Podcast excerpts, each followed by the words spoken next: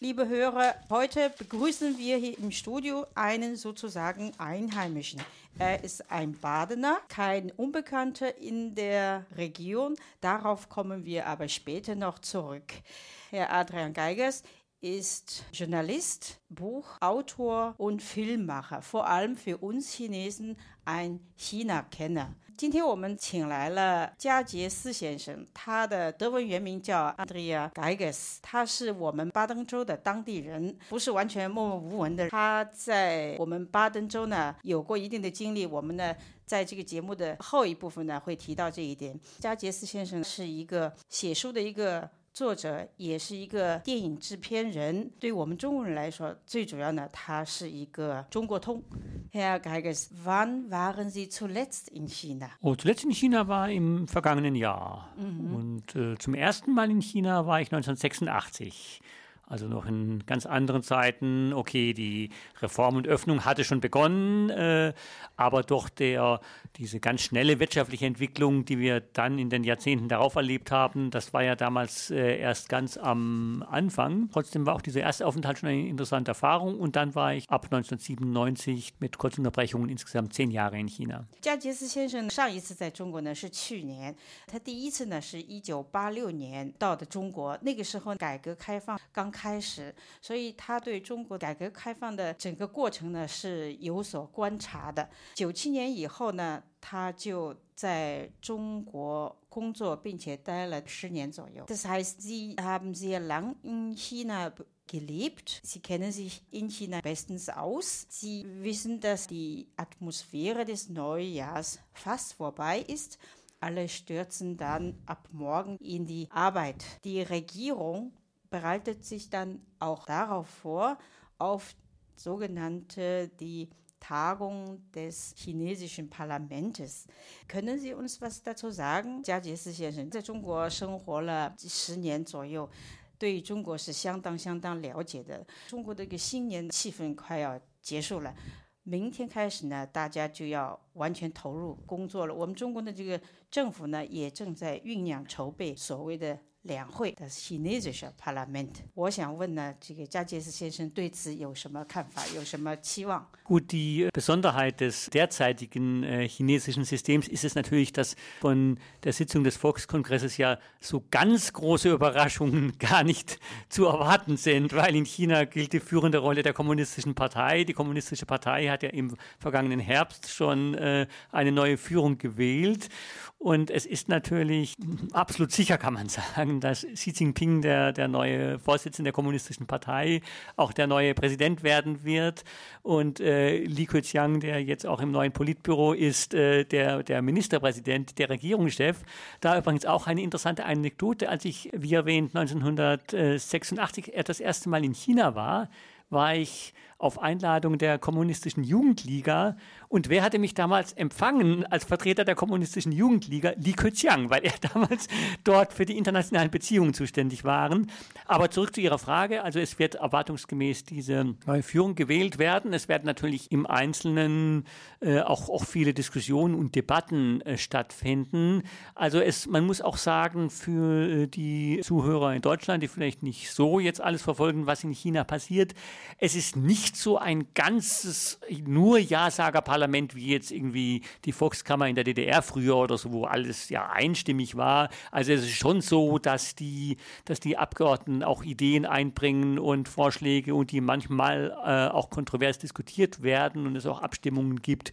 Ich erinnere mich als großes Beispiel den Drei-Schluchten-Damm, wo es ja nicht wenige Gegenstimmen auch gab im Volkskongress, aber trotzdem insgesamt klar China ein Land unter Führung der kommunistischen Partei und es ist davon auszugehen, dass fast alle ihre Vorschläge, vor allem die personellen Vorschläge, auch angenommen werden. Insofern ist natürlich davon auszugehen, dass dieser Volkskongress jetzt nicht die ganz großen Überraschungen und Veränderungen bringen wird, sondern halt die Politik, die China in den letzten Jahren verfolgt, äh, die man vereinfacht zusammengefasst sagen kann, die wirtschaftlich öffnet es sich, auch kulturell öffnet es sich, aber trotzdem möchte die Partei die Kontrolle äh, über alles behalten, darum auch weiter Zensur der Medien zum Beispiel oder auch Zensur des Internets, wobei natürlich das Internet so groß ist, dass trotzdem die chinesischen Internetnutzer über ihre Weibo, über ihre, ihre Mikroblogs vielleicht vergleichbar im Deutschen zwischen Facebook und Twitter, da alles Mögliche einbringen können, was dann teilweise wieder gelöscht wird. Aber trotzdem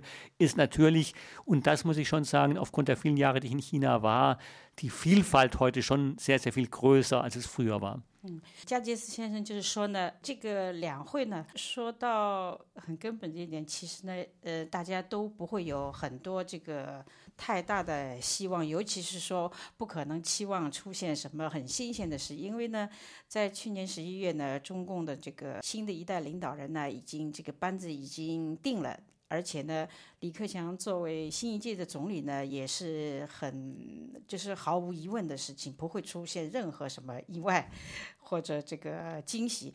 加杰斯先生呢也提了一件事情，就是他一九八六年第一次到中国去的时候，中方派的接待他们的这个代表呢，正是当年负责共青团的李克强。现在呢，中国的。这个两会当然也会明确的选出习近平作为国家主席，整个班子呢，具体的人员的名单呢提上去以后也不会有什么折扣，基本上都是会通过的。这一点呢，大家呃肯定是都有心理准备的。但是。尽管这样呢，中国的两会这个人大的那政协的代表，他们的确会提出相当多的提案，这些议案呢也会被热烈的讨论。我们可以提一件事情，在多年以前讨论这个三峡工程方案的时候，就不是一个所有人都投赞成票的一个会议，而且是有相当一部分人。要么就是弃权，要么是投反对票的。中国的两会的形式呢，它还会继续下去。西方对这个情况的了解呢，还从另外一个角度看，就是很多方面的管制，比如说因特网。中国呢有很多网站呢是被封锁的，但是尽管这样，通过个人的一些微博啊、微信啊，还是会有很多消息呢被传到中国，当然也会很快被消除的。中国共产党。作为一党独政的权力机构呢，它不会放弃对全国各地的任何事情的掌控的。Wie Sie, Herr Geigers, schon mitbekommen, auch in Ihrem Buch geschrieben haben, sind Chinesen beziehungsweise auch die Regierung bestrebt, die konfuzianistische Lehre wieder einzuführen und wahrscheinlich auch danach zu leben. Was meinen Sie,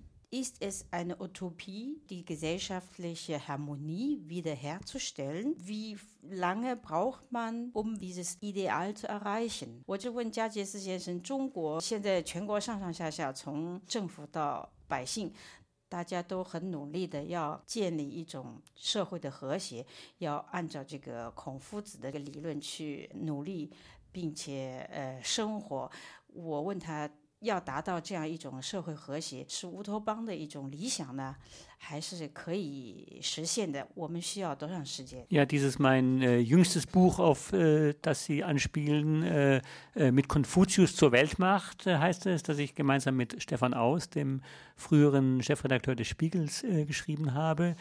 Ja, wie der Titel sagt, mit Konfuzius zur Weltmacht. wir stellen fest, dass China sich zwar noch äh, die Partei zum Beispiel kommunistische Partei nennt, dass aber eigentlich die Rückkehr zu diesen konfuzianischen Ideen heute im chinesischen Alltag und auch in der chinesischen Politik eine viel, viel größere Rolle spielt. Also auch die Parteiführer führen ja ständig das Wort Harmonie, äh, äh, im, im Mund. Also äh, es geht, also während es früher der Klassenkampf war, Kommunismus, Klassenkampf gegen die Kapitalisten, sind die Kapitalisten jetzt in China natürlich wieder da. Es sind ja sogar sehr große Unterschiede zwischen arm und reich. Da auch immer die Furcht der, der Regierung in China, dass das zu, oder es führt ja schon zu großen Konflikten, aber dass das zu ganz großen Konflikten führen könnte, die das ganze System in Frage stellen.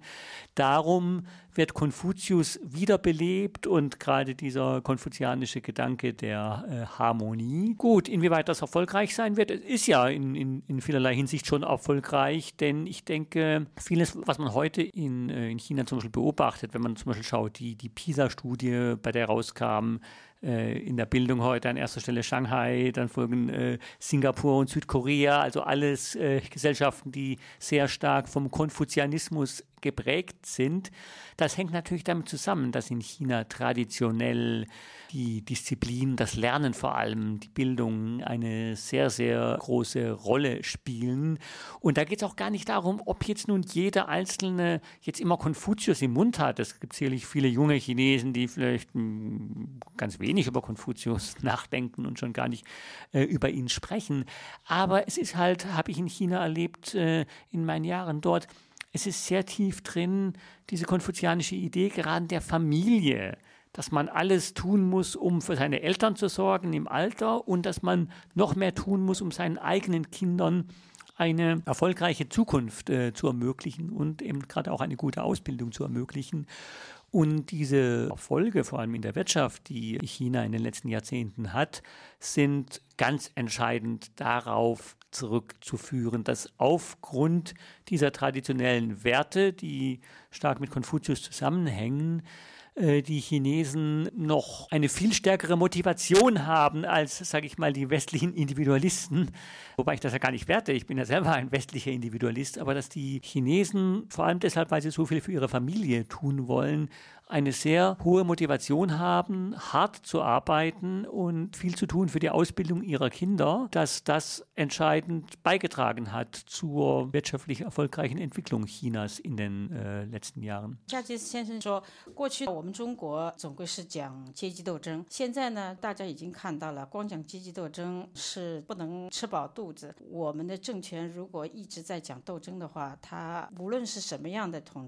这种体系要维持下去不一定是一桩很很有保证的事那么就是说社会的这个和谐上上下下从家庭到这个每个个人这种思潮这种重新提出孔夫子的理论呢西方多少尤其是这些特别了解中国的记者呀，学者有所观察。加杰斯先生呢，我呢在问他当中呢也提到过一本书，他在一二年出版的一本叫《Mit Confucius zur Weltmacht》，以孔夫子的理论支持呢而强国。作为一个很有个性、有独立性的一个西方人、西方记者，他觉得像中国、还有新加坡和东亚一些遵从。孔夫子儒家思想的国家里的学生，在国际上测试学生的各种学习能力比赛当中，中国占了第一位。然后呢，新加坡。那么很明显，中国学生的这些成绩的确是跟儒家思想有一定关系的。中国儒首先就是说要为家庭，上要孝父母，下要爱护自己的子女。他们这么辛辛苦苦的工作，其实就是为了。有一个很好的这个经济基础来孝顺父母，并且给自己的子女呢创造尽可能好的这个学习条件，也就是说给孩子有一个很好的将来。至于加基斯先生他自己接触的这些年轻人当中，到底。对于孔夫子的这种理论学术有多少了解，恐怕也是有一个疑问的。不过，他如果在社会生活当中多少都人人能实践这一点的，对于这个社会的发展只有好处，没有坏处。